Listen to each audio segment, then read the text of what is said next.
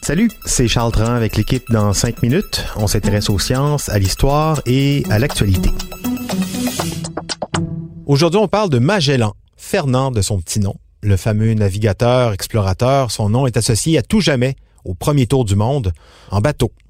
Un exploit qui a débuté il y a exactement 500 ans, en 1519, quand Magellan et 236 hommes ont pris la mer depuis l'Espagne.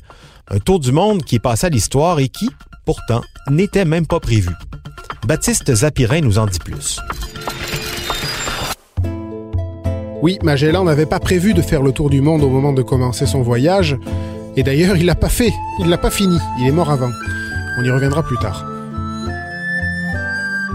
En fait, Magellan, c'est celui qui initie ce voyage. Mais ce qu'il veut, c'est aller chercher des épices qui poussent loin d'Europe. La cannelle, les noix de muscade, tout ça vaut son pesant d'or à l'époque. Les épices exotiques, c'est la grande mode en Europe.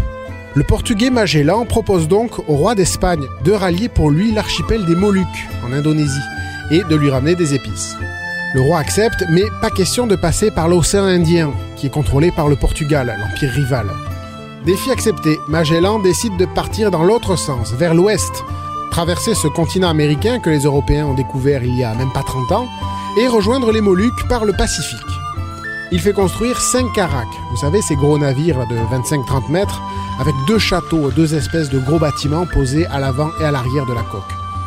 Le Trinidad, celui de Magellan, le Santiago, le San Antonio, le Concepcion et le Victoria. L'équipage quitte Séville le 10 août 1519. Il longe le fleuve Guadalquivir et attend un mois au port de Sanlúcar. Et ils prennent donc la Grande Mer le 20 septembre, il y a 500 ans. Les 237 marins sont commandés donc par Magellan, qui devait avoir environ 40 ans à l'époque. Sa date de naissance exacte n'est pas connue. Mais bon, toute cette histoire au final n'était peut-être qu'une grosse crise de la quarantaine. Le XVIe siècle est une grande période d'exploration, mais traverser les mers était toute une aventure. Les conditions de voyage sont exécrables. La nourriture, viande, poisson, haricots, biscuits, c'est rationné et ça pourrit. On boit du vin plutôt que de l'eau car ça se conserve mieux. Interdiction d'allumer du feu dans ces bateaux de bois, donc pas d'éclairage dans les parties communes sous le pont. Et bonjour l'odeur dans les latrines. Magellan doit aussi réprimer des mutineries de son équipage. Et la mer est dangereuse. L'expédition traverse l'Atlantique et longe l'Amérique du Sud, vers le sud, jusqu'à la Patagonie argentine. Après avoir laissé passer l'hiver, il tente de traverser en passant par un fleuve, le Rio Santa Cruz, en mai 1520. Mais le navire Santiago y fait naufrage. En octobre 1520, il découvre un détroit plus au sud, qui sera nommé détroit de Magellan. C'est par là qu'ils vont passer. Mais ils ne sont plus que trois bateaux, sur 5, car l'équipage du San Antonio déserte pour rentrer en Espagne. L'expédition traverse le Pacifique d'une traite, en 4 mois, jusqu'en mars 1521. L'équipage est décimé par le scorbut. En avril, Magellan découvre une île, Mactan, et il veut convertir les autochtones. Le roi Lapu Lapu refuse. C'est une bataille. Les locaux se construisent des boucliers en bois très épais qui résistent aux arquebuses et mettent en déroute les Européens. Magellan ne survit pas. Il meurt d'une flèche empoisonnée le 27 avril 1521. L'équipage est désormais réduit à 113 marins. C'est trop peu pour poursuivre le voyage avec trois navires. Il brûle donc la Conception. La Trinidad et le Victoria voguent tant bien que mal et en novembre 1521, ils accostent à leur objectif l'archipel des îles Moluques. Ils remplissent les cales de clous de girofle et doivent maintenant faire demi-tour pour rentrer en Espagne, ordre du roi.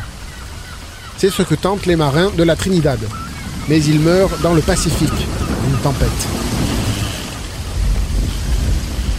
Reste alors le Victoria, avec à la barre le basque Juan Sebastián Elcano, 45 ans.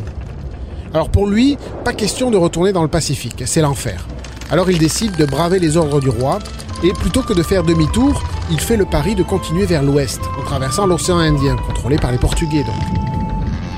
Ça va lui prendre pratiquement un an, mais il passe à travers les mailles du filet. Il remonte l'Afrique, et le 4 septembre 1522, il est de retour à Séville. C'est donc lui, Juan Sébastien Elcano, qui est parvenu à boucler le premier tour du monde, après un périple de 1080 jours et 86 000 kilomètres. Lui et ceux qui l'accompagnent, et il n'y en a pas beaucoup, hein. des 237 membres d'équipage qui avaient pris la mer trois ans plus tôt, il n'en reste plus que 18 survivants. Les autres sont morts ou euh, sont restés vivre dans les îles. Oui, un exploit qui va rapporter aux Basques gloire et fortune, une pension annuelle de 500 ducats d'or. En comparaison, son bateau en valait 800 quand même. Par contre, contrairement aux croyances populaires, ce n'est pas cet exploit qui a permis de savoir que la Terre est ronde. Ça, on le savait depuis l'Antiquité et c'est même ça qui a donné l'idée à Magellan de partir dans l'autre sens. Merci beaucoup, Baptiste Zapirin. C'était en cinq minutes.